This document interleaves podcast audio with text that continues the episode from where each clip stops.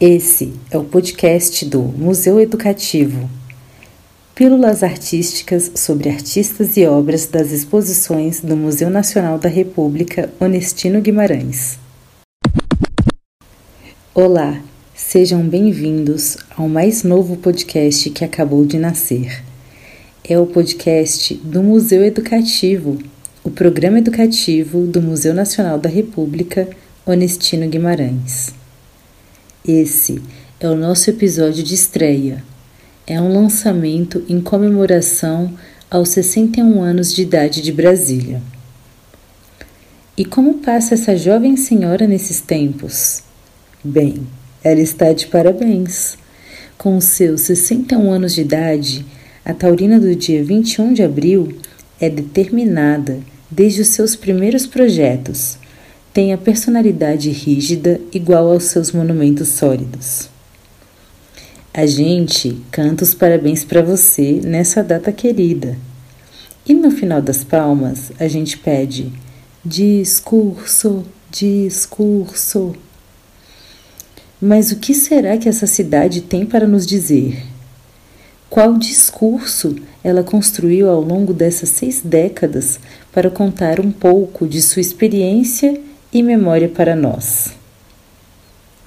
Apesar de novinha, em comparação às outras cidades do nosso vasto Brasil, posso lhe garantir que essa Dona Brasília já recebeu muito artista de responsa aqui no solo do coração do Cerrado.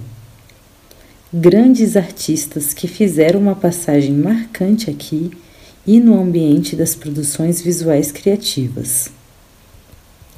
Brasília em Acervo é uma exposição que traz obras selecionadas dos acervos do Museu Nacional da República e do Museu de Arte de Brasília, de artistas que possuem alguma conexão com a cidade do Planalto Central, seja pioneiros que fizeram sua morada no início da trajetória da Urbis, sejam crias nascidas e residentes daqui. Um dos artistas importantes que fizeram parte dessa narrativa é o grandioso Rubem Valentim. Rubem Valentim encontra na ancestralidade africana e no ativismo negro seus pontos de partida.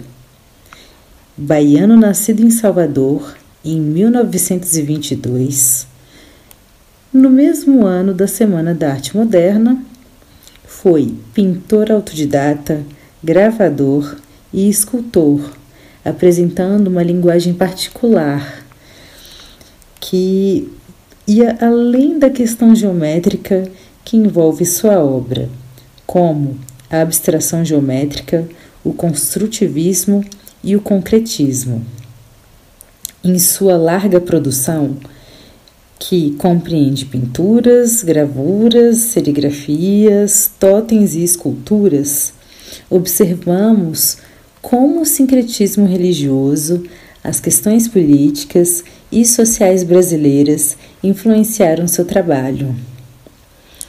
A sua produção começou por volta lá em 1940. Ele foi formado em jornalismo pela Universidade da Bahia em 1953. Tem obras em acervos de museus e instituições culturais, com participação em importantes exposições individuais e coletivas. E foi aqui em Brasília que Rubem realizou sua primeira arte pública. Um painel de mármore composto por várias formas geométricas, em relevo que integra a arquitetura do atual edifício da Secretaria de Fazenda. Esse painel sinaliza o universo formal do artista, com formas geométricas básicas e recombinadas por outras, inspiradas em símbolos de elementos que fazem parte do universo religioso afro-brasileiro, como os cultos de Umbanda e Candomblé. São signos esses que trazem a ideia de ferramentas, da composição dos altares e os vários símbolos das entidades. Seu estilo de representar essa diversidade emblemática, de sua referência nas telas, tanto nas pinturas como nas serigrafias, foi de uma simplicidade arrojada, uma geometria bem diagramada e simétrica, e com o uso bem dinâmico de disposição das cores. Mas vem cá, você sabe o que é uma serigrafia por acaso? A serigrafia ela é uma técnica de impressão, geralmente manual. Nesse processo, a tinta é pressionada por um rodo ou espátula e é vazada para a superfície de toda a tela.